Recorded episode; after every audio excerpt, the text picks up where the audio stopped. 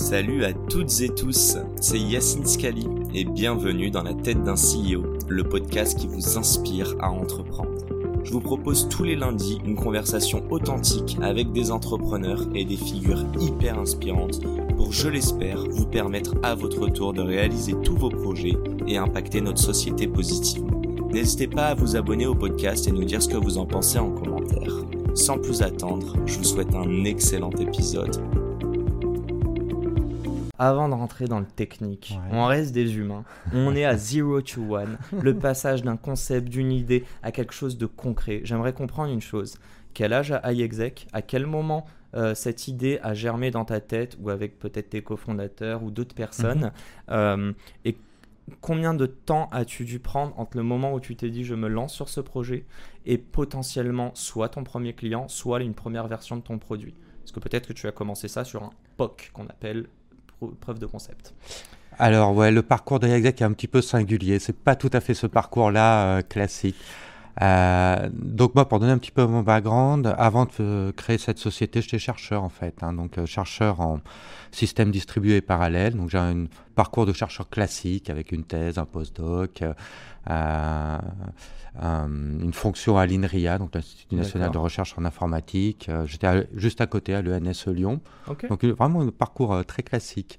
Et puis en 2000, donc je travaillais sur plein de sujets autour des systèmes distribués, comment est-ce qu'on peut utiliser plein de machines sur Internet pour leur faire réaliser des calculs de grande taille. Et puis en 2015, euh, avec mon bah, je commence à m'intéresser à la blockchain, au début sur les aspects techniques. J'avoue, j'avais regardé euh, Bitcoin quand c'était sorti à l'époque du white paper.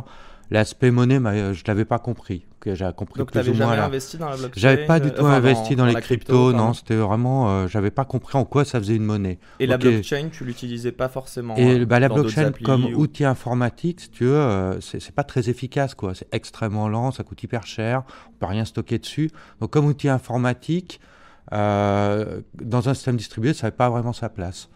Mais en 2015, je commence à m'intéresser à ça pour justement des aspects euh, technologiques. Y a ces notions de, euh, on peut, euh, de vérité centrale qu'on ne peut pas altérer, on ne peut pas revenir en arrière, donc on peut, se, on peut vraiment marquer les choses dans la blockchain et se dire, OK, la vérité, elle est ici.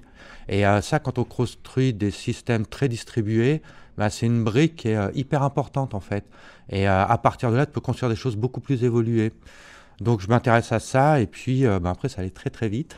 Donc euh, dans le bah, dans le monde de la blockchain, on commence pas par faire des POC, on fait ça une fois qu'on a levé de l'argent. Donc euh, comment est-ce que ça s'est passé? C'est un petit peu singulier. Mon le cofondateur d'IExec, en fait, mon associé est français mais naturalisé à la base il est chinois. Et à l'époque, il était il, voilà qui est toujours avec nous évidemment. Et euh, à l'époque, il était euh, euh, professeur à l'Académie des sciences à Pékin. Ok. Et on avait euh, auparavant, deux ou trois ans avant, essayé de créer une société, une sorte de spin-off, ce qu'on appelle les spin-offs. Tu sais, quand tu es dans un labo de recherche, tu vas créer une start-up euh, issue de la, technologie qui est, développée dans le labo. Puis bon, ça n'avait pas marché pour X. Tu, tu, l'as rencontré dans, dans, le cadre de la recherche de ton Ouais, tout à fait. Ouais, ouais, il était, euh, c'était mon postdoc quand j'étais à l'INRIA pendant des années. Il était venu de Chine. Enfin, c'est une longue histoire, on se connaissait depuis très longtemps. Puis bon, ça n'avait pas marché pour X, Y raison. Puis en m'intéressant à Ethereum, je commençais à miner évidemment pour euh, déployer des trucs, gagner un peu d'argent. Je commençais à trader. Ça, c'est quelle année C'était 2015. Hein, 2015. C'est vraiment tout début d'Ethereum. Quoi. Premier Bitcoin 2009, je crois. Voilà, premier Bitcoin 2009. Euh, et bon, moi, je commençais à m'intéresser au Bitcoin en 2014, 2015. Donc en 2015, je commençais à acheter un peu de Bitcoin, des choses comme ça. Et puis, euh, qu'est-ce qui s'est passé? Donc, bon, je commence à manipuler un peu le côté crypto. Et puis, je me dis, tiens, ça serait sympa de reprendre un peu ce qu'on avait essayé de faire euh, deux ou trois ans auparavant et pour lequel il manquait vraiment un moteur. quoi. C'était l'idée d'utiliser des machines sur Internet et puis les gens pourraient les louer pour exécuter des applications dessus, une sorte de cloud distribué. quoi. ça, c'était en 2015. qu'un Shadowblade a fait, par exemple ben, Un petit peu, ouais, tout à fait. un peu de ça. Cas mais sur d'autres cas d'usage, vraiment en partant des ordinateurs personnels des gens. quoi. Euh, mais il manquait un truc au milieu pour arriver à faire de, une sorte de ciment. Quoi, euh, et euh, voilà, en reprenant Ethereum, la crypto, je me suis dit, tiens, mais là, il y a peut-être moyen de reprendre les idées qu'on avait et d'utiliser la crypto bah, un peu comme ce ciment qui va tout lier, tous ces ordinateurs et tout un modèle économique autour d'un token. Et donc j'appelle euh, et puis je lui dis ben écoute voilà j'ai une idée on va reprendre les slides que j'avais enfin le deck qu'on avait de présentation hein, de notre truc. On a rajouté de la crypto au milieu. Puis là, il y a une conf Bitcoin. Bon, il se trouvait qu'on connaissait deux, trois personnes dedans, ils pouvaient nous inviter. Je lui dis, écoute, tu vas aller pitcher ça, puis on va voir ce que ça donne. Il y avait un nom? Euh, Comment? Vous aviez le nom ou pas encore? Euh, Non, on n'avait pas de nom. On a, on a, on a repris l'ancien nom, ce qu'on avait, mais c'était vraiment, il n'y avait pas grand-chose. Je crois Iron CPU, un truc, Iron CPU, un truc comme ça. bon, c'était vraiment comme ça. Et, euh, et, donc, il se fait inviter dès le lendemain au panel euh, euh, Blockchain Next Killer Application. Donc, il présente son truc, il présente le lendemain, voilà, invité au panel Blockchain Next Killer Application. Donc, je dis, bon, il y a peut-être un truc sympa à faire. Et ça, ça doit être en juin 2016. Et donc, pour te donner un petit peu la genèse du projet, juin 2016, OK, on se dit, tiens, il y a un truc à faire. On, on repère qu'il y avait la DevCon, donc c'est la, conférence des développeurs Ethereum en 2016 à Shanghai. Euh, à l'époque, il y avait vraiment tout le monde là-bas. Il faut voir que l'écosystème Ethereum, à cette époque-là, évidemment, il était petit. C'était 2000 personnes. J'étais à Shanghai en 2016. C'est vrai Ouais, je fais mon échange pour la 2004. Non, pas pour ah ça, du coup. Je, pense que le Bitcoin dans ma tête était quelque chose de très loin, très lointain. Mais euh, euh, excuse-moi t'interrompre, je, te laisse continuer. Non, non. Mais Donc 2016, il fait le DevCon. Ouais. Donc on fait la DevCon, bien sûr. Donc si tu veux, pendant tout l'été, ben, j'écris white paper. on a pensé à une ICO, comment on allait réaliser etc. Euh, quel était le modèle économique, enfin ce qu'on allait faire, quoi. Et puis la DEFCON a fait toutes les connexions qui allaient bien.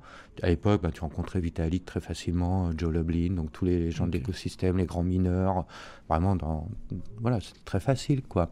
L'écosystème français aussi, on a beaucoup, euh, on a beaucoup sympathisé avec plein de gens avec qui j'ai continué de travailler, avec qui je travaille encore maintenant à cette époque-là, quoi. Et puis après, ben, 10 000 des acteurs de crypto en France. Ouais, euh, il y avait pas, beaucoup. Il y avait du Coin House, il y avait du euh, la maison Bitcoin, enfin du ouais, qui a donné ça, puis Ledger. Et, euh, et, donc, ben, après, ça allait très vite. Hein, octobre 2016, on a fait l'ISO en avril 2017.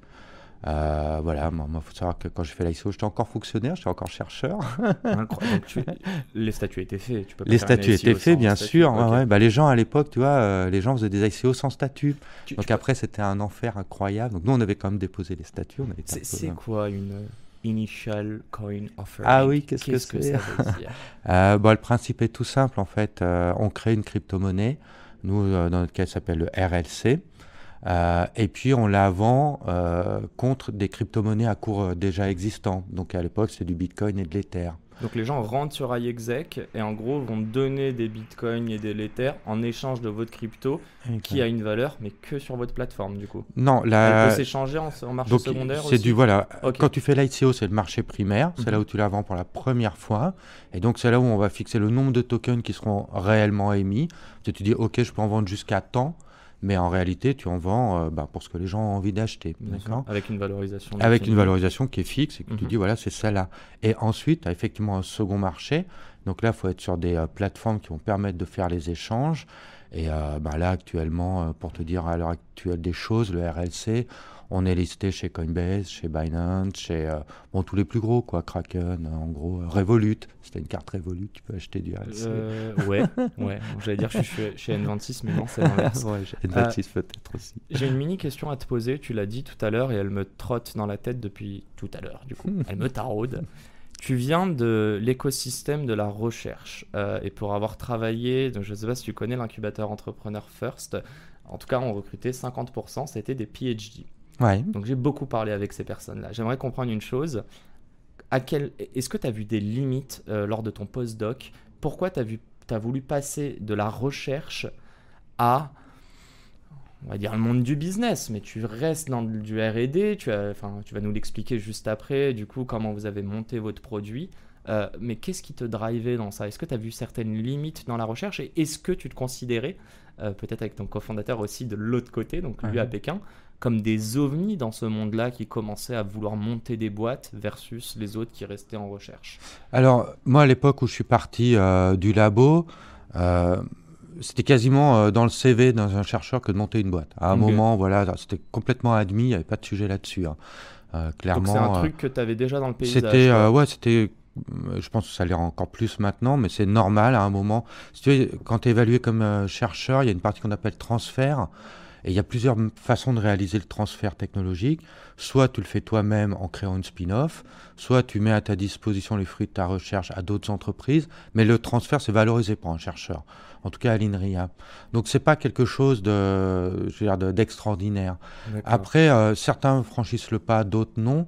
C'est vrai que dans la carrière d'un chercheur, il y a un moment où tu dis, ok, euh, euh, Passer de la je fais plein de choses. Voilà, c'est un petit peu ça. C'est un mhm. moment où on se dit, mais il y a certaines limites. À... On apprend énormément, on trouve, euh, on réalise beaucoup de choses. Moi, j'ai fait beaucoup de logiciels, j'étais très actif. Hein.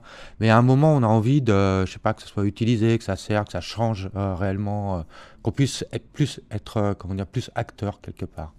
Et, et, un peu moins spectateur. Et c'est, t'aurais pas monté ta boîte plus tôt? T'es content d'être allé au bout justement peut-être de ton expérience en tant que recherche et, chercheur pardon, et postdoc? Non, pour moi, c'est plus, euh, je le voyais plus euh, comme une sorte de continuité de ce que j'avais envie de faire euh, avec d'autres moyens, quoi, en quelque sorte.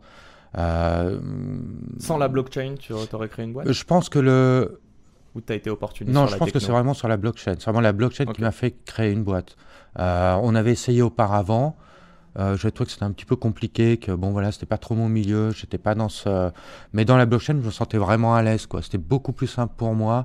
Euh, bon, ça paraît un peu paradoxal de dire ça, mais euh, je me sentais beaucoup plus à l'aise en 2017 dans le monde de la blockchain où tout était un peu Far West que, je veux dire, aller voir des investisseurs, rentrer dans les incubateurs. Les incubateurs, ça n'a pas été une expérience fantastique pour moi, j'ai eu un peu de mal. Et c'est la fin de cet épisode. Les amis, j'espère qu'il vous a plu. J'espère qu'il vous aura inspiré. Si cet épisode vous a plu, n'hésitez pas à nous soutenir en nous mettant 5 étoiles sur les plateformes, en vous abonnant évidemment et en nous laissant des commentaires. C'est très important et ça fait toujours plaisir. Hâte de vous retrouver la semaine prochaine. Ciao